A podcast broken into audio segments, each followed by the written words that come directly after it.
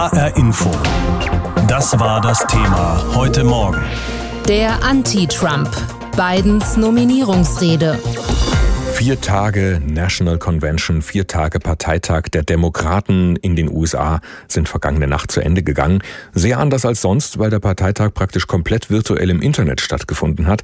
Aber eines ist gleich geblieben. Der Höhepunkt zum Schluss, die Rede des frisch und offiziell gekürten Präsidentschaftskandidaten in diesem Jahr Joe Biden. Der Mann, der schon öfter hat Präsident werden wollen, bei dem es aber nie geklappt hat bisher. Unter Obama war er dann Vizepräsident. Mittlerweile ist er 77 Jahre alt, älter als Trump. Sebastian Hesse ist unser Korrespondent in Washington heute Morgen. Normalerweise wird ja so eine Nominierungsrede frenetisch gefeiert von zigtausend Leuten in einer Riesenhalle. Hat's Biden trotzdem geschafft, unter diesen anderen Bedingungen sowas wie Begeisterung für einen Wechsel zu versprühen? Ja, ich glaube, was gelungen ist, dass man die größte Schwäche Bidens doch zu seiner Stärke gemacht hat. Die Schwäche ist natürlich, er wirkt immer etwas ältlich, etwas verlangsamt, so ein bisschen onkelhaft. Aber genau das ist vielleicht ein Politikstil, nach dem sich die Amerikaner nach diesen schrillen Jahren mit Trump sehnen. Also zumindest die, die Trump und dessen politischen Stil überhaben. Biden gilt jetzt ja nicht so als der brillante Redner, hat auch vor Jahrzehnten Probleme gehabt mit Stottern und Probleme generell mit großen Auftritten. Ist ihm das Online-Konzept des ganzen Parteitags da entgegengekommen? Ich glaube, es ist ähnlich, als wenn er vor Publikum geredet hätte. Er ist kein Obama, er hat nicht dieses tänzerische, dieses leichte und dieses rhetorisch geschliffene. Das versucht er auch gar nicht zu kopieren. Aber er ist eben auch nicht Trump. Also er teilt nicht unter mhm. der Gürtellinie auf, er provoziert nicht und er wird nicht geschmacklos. Und er hat ein großes Thema gehabt bei dieser Rede, nämlich, wie er sich ausdrückte, auf dem Stimmzettel, da steht dieses Jahr Charakter zur Abstimmung. Und so war auch dieser Parteitag ja über vier Tage inszeniert, dass man, wie in dem Teaser, der Anti-Trump eben äh, angeboten werden soll und mit dieser Strategie Leute herübergeholt werden, die zwar grundsätzlich vielleicht eher eine republikanische Agenda richtig finden und gar nicht so sehr hadern mit der Politik von Trump, die aber diese Person und diese ständige Unruhe, die er kreiert und diese ständig äh, ja herunterklappenden Kinnladen hier im Land, dass diese Art des Politikmachens ein Ende findet. Was waren denn inhaltlich politisch die Kernpunkte in seiner Rede?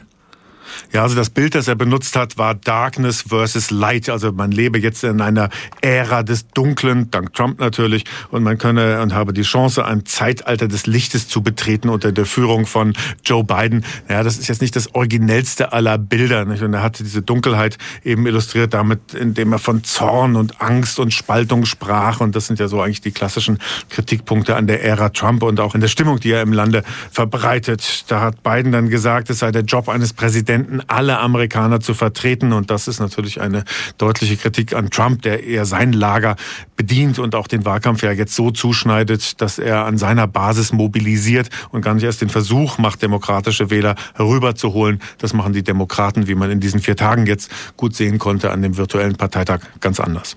Gab es denn auch in seiner Rede so ganz klassische Wahlversprechen, also für dies oder jenes besonders viel Geld auszugeben?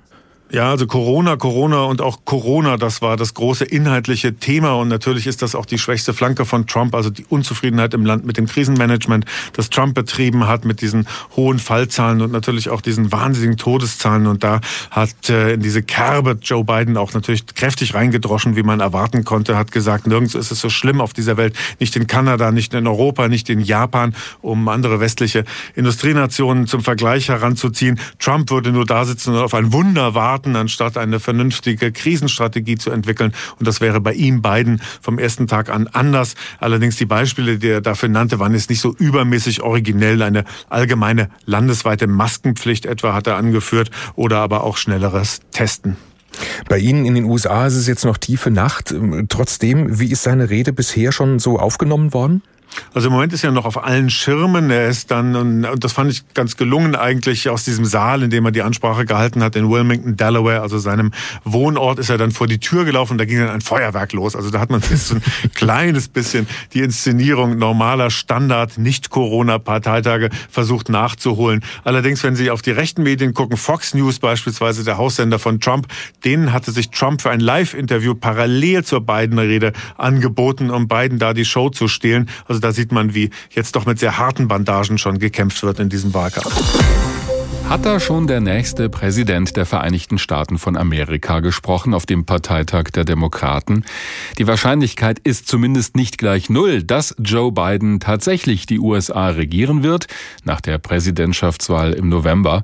In den Meinungsumfragen hat er in den vergangenen Wochen immer mal wieder vor Amtsinhaber Donald Trump gelegen aber das sagt erstmal wenig. Bis November kann noch viel passieren und die politische Stimmungslage könnte sich noch komplett verändern. So oder so wird's wohl eine ziemlich knappe Entscheidung. In der vergangenen Nacht hat Joe Biden seine Antrittsrede gehalten als Kandidat der Demokraten. Da haben viele auch außerhalb der USA hingehört, denn sollte dieser Mann wirklich der nächste Präsident werden, hat das auch Folgen für die Außenpolitik. Unsere Korrespondentin Katrin Brandt in Washington hat sich Joe Bidens Äußerungen genau unter diesem Aspekt angehört. Außenpolitik ist ein Thema, das US-Amerikaner nicht sonderlich interessiert. Doch ein Thema hat es tatsächlich im Wahlkampf ganz nach oben geschafft. Der Umgang mit China. Zwei Drittel aller US-Bürger haben ein negatives Bild von China. Bei Strafzöllen und Sanktionen liegen Republikaner und Demokraten nicht weit auseinander. Ob er es chinesischen Unternehmen erlauben würde, wichtige Infrastruktur in den USA zu schaffen, wurde Biden in einer Präsidentschaftsdebatte gefragt. Would you allow Chinese firms to build critical US infrastructure? No, I would not. I spent more time with Xi Jinping than any world leader had by the time we left office. Nein, das würde ich nicht. Als unsere Amtszeit vorbei war, hatte ich mehr Zeit mit Xi Jinping verbracht als irgendein anderer Politiker von Weltrang. Dieser Kerl hat nicht einen demokratischen Knochen im Leib. This is a guy who is, has, doesn't have a democratic with a small d bone in his body. Und kurz darauf beschuldigte er Xi Jinping, ein Thug, ein Rowdy zu sein eigentlich nicht Bidens Stil. Der 77-Jährige ist seit Jahrzehnten in der Politik. Er hat sich vom Stadtrat über den Senat zum Vizepräsidenten von Barack Obama hochgearbeitet. Er beschäftigt sich seit ewigen Zeiten mit Außenpolitik. Aber zu nett zu China zu sein, kann er sich nicht leisten, wenn er Präsident werden will mal wieder miteinander sprechen. Das könnte der rote Faden, wenn nicht sogar das wichtigste Element einer Bidenschen Außenpolitik werden. Donald Trump hat in den gerade vier Jahren seiner ersten Regierungszeit viele Brücken gesprengt. Er hat das Iran-Abkommen aufgekündigt. Er ist aus dem Pariser Klimaabkommen ausgetreten. Er hat die WHO verlassen. Er hat aktiv versucht, die Europäische Union zu spalten. Yes, there will be a, a significant change. Es wird sich deutlich etwas ändern unter einem Präsidenten Joe Biden, glaubt Heather Conley vom Center for Strategic and International Studies, CSIS. Sollte Vizepräsident Biden gewinnen, hat er klargemacht, würde er einen alliierten und multilateralen Ansatz zu den Herausforderungen der Außenpolitik wählen. So viel ist sicher, unter Joe Biden wären die Zeiten vorbei, in denen ein US-Präsident seine NATO-Partner beschimpfen und beleidigen würde. Im Gegenteil. Several world leaders mocking President Trump. They're laughing at him. Voriges Jahr veröffentlichte Biden ein Video, das zeigt, wie Staats- und Regierungschefs Merkel, Macron, Rütte sich über Trump lustig machen, wie die Vereinten Nationen sich über seine Angeberei amüsieren. My administration has accomplished more than almost any administration in the history of our country. Didn't expect that reaction, but that's okay. Gerade die europäischen NATO-Mitglieder sollten aber nicht damit rechnen, dass ein Joe Biden sie nicht mehr an das Erfüllen des 2-Prozent-Ziels erinnern würde. Wobei sich die Frage stellt, welche Bedeutung diese Zahl heute noch hat, wenn in allen Staaten wegen der Corona-Krise das Bruttoinlandsprodukt sinkt, steigt der Anteil der Verteidigungsausgaben ja automatisch an. Biden macht klar, dass er die US-Truppen auf dem neuesten Stand halten will. Aber der Einsatz militärischer Gewalt sollte das letzte, nicht das erste Mittel sein. und die informierte amerikanische Öffentlichkeit zustimmen. Amerika steht an einer Wegscheide. Eine Zeit wirklicher Gefahr, aber außerordentlicher Möglichkeiten. So hat das Joe Biden gestern gesagt, der frisch nominierte Kandidat der Demokraten für die Präsidentenwahl in den USA im November. Und weiter hat er dann noch gesagt in seiner Rede, wir können den Weg wählen, wütender, weniger hoffnungsvoll und noch gespaltener zu werden, oder wir können einen anderen Weg wählen und zusammen die Chance wahrnehmen, neu zu beginnen, zu einen. Ein Weg der Hoffnung und des Lichts. Ja, amerikanische Politiker sparen nicht am Pathos in ihren Reden. Und auch sonst war alles fein inszeniert. Oh, say can you see by the dawn's early Das fulminante Finale des Parteitags der Demokraten. Joe Biden hielt die wohl wichtigste Rede seiner bisherigen fast 50-jährigen Politkarriere.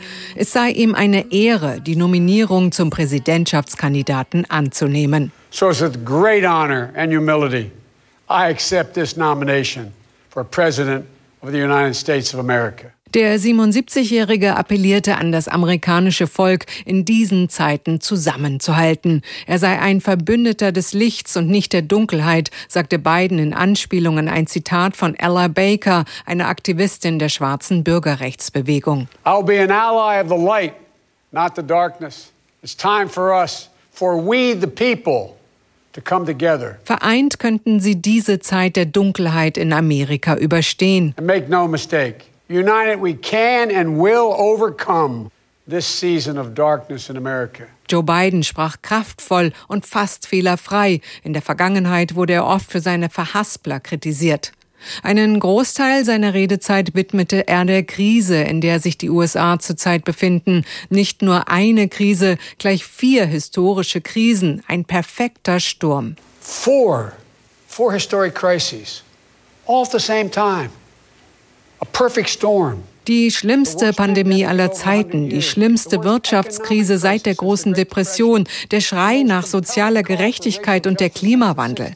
Bidens Kritik an Präsident Trump klang immer wieder an, war aber nicht der Fokus seiner Rede. Stattdessen sprach er über seine politischen Visionen und seine Lebensgeschichte. Persönlich wurde es auch, als seine Enkeltöchter zu Wort kamen und erzählten, dass ihr Opa jeden Tag anriefe und sehr gerne Eis äße. um, he's always eating ice cream. Usually it's like vanilla, vanilla with chocolate sprinkles. Seine Kinder Ashley und Hunter Biden erklärten, dass ihr Vater der schlimmste Feind und der beste Freund sein könne. Und wenn man ihm die Handynummer gäbe, riefe er mit Sicherheit an. He'll be the worst enemy any bully ever saw. He'll be the best friend you've ever had. He'll love you with all of his heart. And if you give him your cell phone number, he's going to call it. Ein großartiger Vater und sicherlich ein großartiger Präsident. He's been a great father. And we think he'll be a great president. Selbst sein verstorbener Sohn Bo Biden kam zu Wort. Er war 2015 an einem Gehirntumor verstorben. Zweimal hat Joe Biden schon versucht, als Kandidat der Demokraten ins Rennen um das Weiße Haus zu starten, jedes Mal vergeblich. Nun hat er es geschafft. Sein nächstes Ziel, die Wahl am 3. November gegen Donald Trump zu gewinnen. Thank you and may God bless you and may God protect our troops. Good night. Joe Biden bei seiner Nominierungsrede gestern Abend. Claudia Sache, unsere Korrespondentin in Washington, hat sie zusammengefasst. Und jetzt folgen dann gut zehn Wochen heftigster Wahlkampf in den USA zwischen Biden und Trump bis zur Wahl des nächsten amerikanischen Präsidenten am 3. November dann. HR Info. Das war das Thema heute Morgen. Der Anti-Trump. Bidens Nominierungsrede. Diese Woche haben die Demokraten in den USA vier Tage lang ihren großen Nominierungsparteitag abgehalten. Joe Biden ist da offiziell zum Kandidaten gekürt worden, genauso wie Kamala Harris, die Kandidatin fürs Vizepräsidentenamt. Und zum Abschluss und als Höhepunkt hat gestern Abend dann Joe Biden seine Nominierungsrede gehalten. Nächste Woche halten dann die Republikaner ihren Parteitag ab. Und das heißt, jetzt und in den nächsten gut zehn Wochen ist dann eigentlich nur noch Wahlkampf in den USA. Und darüber habe ich mit Thomas Jäger gesprochen. Er ist Professor für Politikwissenschaften am Lehrstuhl für internationale Politik und Außenpolitik an der Uni Köln. Herr Jäger, was meinen Sie? Hat Joe Biden mit seiner Rede gestern begeistern können, so wie ein Präsident in den USA eben begeistern können muss? Na, das war eine sehr ausbalancierte Rede. Im Ton war sie ganz anders als die Trumpschen, die ja immer so ein bisschen brutal daherkommen, sondern sehr mitfühlend, einfühlsam, so nach dem Motto, ich verstehe euch, mir sind eure Sorgen gut aufgehoben. Und dann hat er vier Krisen ausgemacht, die die Vereinigten Staaten gerade treffen. Und das sind dann zufällig auch vier Wählergruppen, die er ansprechen will. Erstens diejenigen, die von der Pandemie betroffen sind. Zweitens diejenigen, die die Wirtschaftskrise jetzt abbekommen in Form von Arbeitslosigkeit, Geschäftsschließungen. Drittens diejenigen, die den strukturellen Rassismus zum Thema machen. Und viertens das Thema Klimawandel, das die Regierung jetzt ja sozusagen beiseite tut. Sind das dann auch so die Knackpunkte in der Politik und im Wahlkampf, an denen sich dann entscheidet, wie die Wahl ausgeht? Was meinen Sie?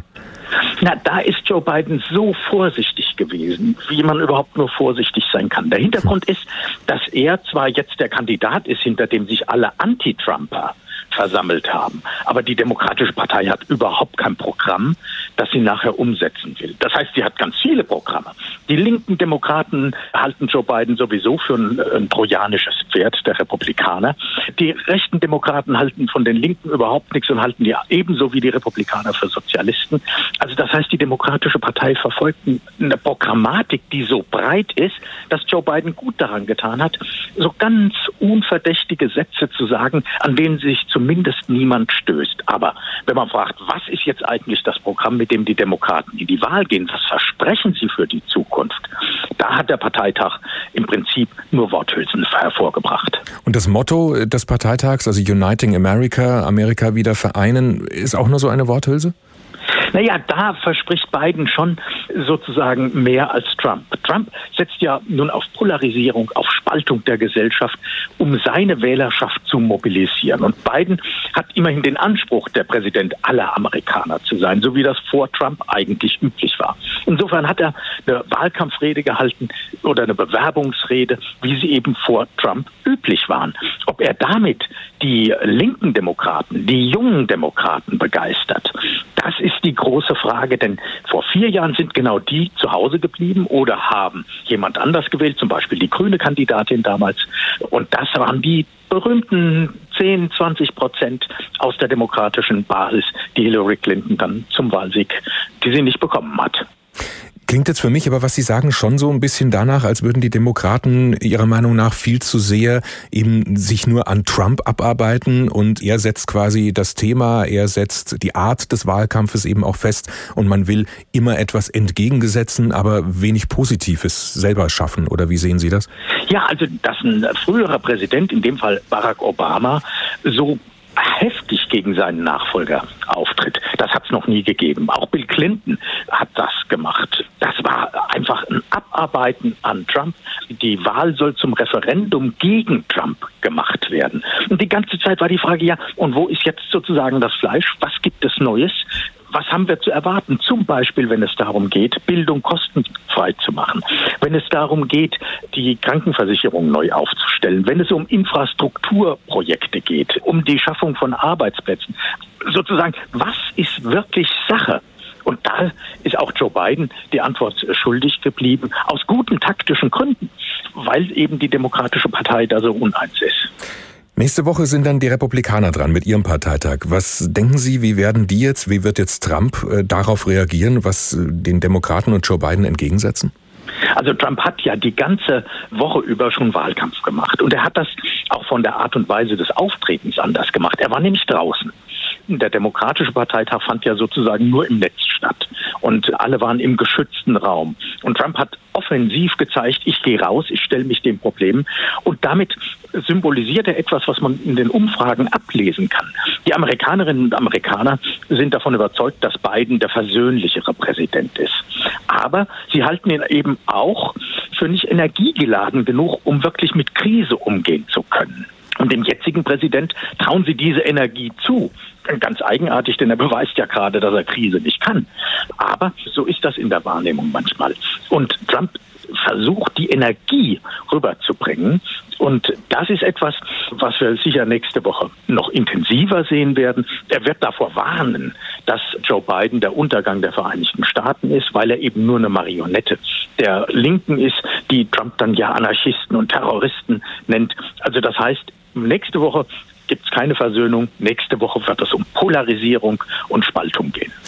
Ich höre jetzt bei Ihnen so ein bisschen raus, dass Sie es Biden und den Demokraten nicht zutrauen, oder? Ich bin ehrlich gesagt skeptisch. Und das ist schlimm, denn äh, aus europäischer Interessenlage muss man hoffen, dass Biden die Wahl gewinnt. Weil noch vier Jahre dieses unberechenbaren Präsidenten Trump könnte für die Europäer mit Blick auf die Handelsfragen, mit Blick auf die NATO, mit Blick auf das Verhältnis zu Russland wirklich ein Problem bedeuten. Und zwar ein seriöses, noch viel seriöser als das jetzt der Fall war. Von Joe Biden kommen immerhin so Sätze, wir sind nicht alleine auf der Welt, wir brauchen Verbündete. Wir müssen uns auch darum kümmern, mit anderen zusammenzuarbeiten. Joe Biden würde in das Pariser Klimaabkommen wieder einsteigen. Er würde versuchen, das Verhältnis zum Iran eben nicht mit maximalem Druck aufzustellen, sondern zu sehen, wie er da weiterkommt. Bei China ist das eine andere Sache. Da wird auch Biden eine harte Politik betreiben. Das ist weiterhin dann die Frage, wie sich die Europäer hier verhalten. Aber der äh, hm. Parteitag jetzt hat letztlich nicht aus meiner Sicht die politische Energie rübergebracht, den Schwung gebracht, den die Demokraten derzeit brauchen. Und die große Befürchtung ist ja, wenn es zu den Debatten kommt zwischen den beiden Kandidaten, wo wir nicht wissen, in welcher Form die eigentlich stattfinden werden, dass Biden da eben nicht die Figur macht, die er eigentlich machen müsste, als jemand, der feststeht, der die politische Vorstellung hat, wo es hingeht, der eben Krise kann, in der sich die Vereinigten Staaten befinden, sondern dass er dieser Wortgewalt und diesem brachialen Vorgehen von Trump letztlich nichts entgegenzusetzen hat. Hat der Mann jetzt abgeliefert oder nicht? Die Frage passt eher zu einem Paketboten oder einem Pizzabringdienst und nicht zu jemandem, der demnächst das vielleicht mächtigste Land der Welt regieren könnte. Aber genau diese Frage stellen sich nun viele in den USA, aber auch anderswo auf der Welt, nachdem Joe Biden seine offizielle Antrittsrede gehalten hat als Kandidat der Demokraten. Am 3. November will er bei der Präsidentschaftswahl gegen Donald Trump gewinnen. Das ist zumindest der Plan der Demokraten und damit auch der Plan des Joe Biden. Unsere Korrespondentin Claudia Sarra hat sich die Frage aller Fragen gefragt, war das die Rede eines künftigen Präsidenten? HR Info. Kommentar. Joe Biden ist wahrlich nicht der strahlende, dynamische Charismatiker, den sich viele Amerikaner als Präsidentschaftskandidaten gewünscht hätten. Mit seiner brüchigen Stimme wirkt er nicht wirklich wie jemand, der die Kraft hat, die USA aus ihrer Krise heraus zu katapultieren. Auch wenn er genau das bei seiner Nominierungsrede hoch und heilig versprochen hat. Aber er ist nun mal der Kandidat der Mitte, auf den sich die demokratischen Wähler einigen konnten. Und tatsächlich sind die Reihen hinter ihm geschlossen. Denn den Demokraten geht es nur um eines, am 3. November Donald Trump zu schlagen. Hinter ihnen liegt ein Nominierungsparteitag, der ungewöhnlicher nicht hätte sein können. Eine nahezu perfekt durchchoreografierte Inszenierung, die aus Videoschalten, Vorproduktionen und Bildmontagen bestand, manchmal unterhaltsam, oft kitschig, ab und zu sogar berührend. Dass viele der Reden voraufgezeichnet und aus dem heimischen Wohnzimmer kamen, spielte dabei kaum eine Rolle. Ganz im Gegenteil, die Virtualität war in diesen Corona-Zeiten auch ein Teil der Message der Demokraten.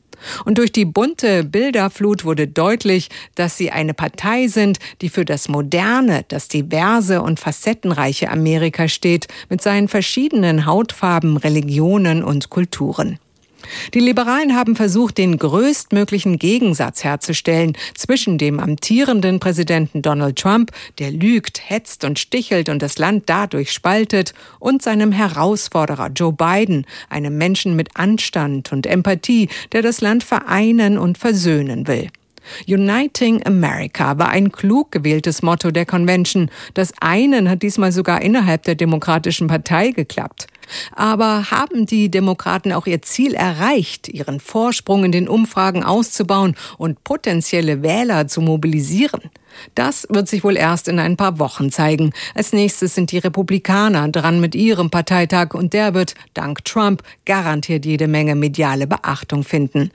Die große Frage wird sein, kann der 77-jährige Biden die unentschlossenen Wechselwähler, auf deren Stimmen es am Ende ankommt, elektrisieren? Denn eins ist klar, die Demokraten brauchen im November einen glasklaren, einen überwältigenden Sieg. Schon allein, damit Donald Trump das Wahlergebnis nicht anzweifeln kann. HR Info. Das Thema. Wer es hört, hat mehr zu sagen.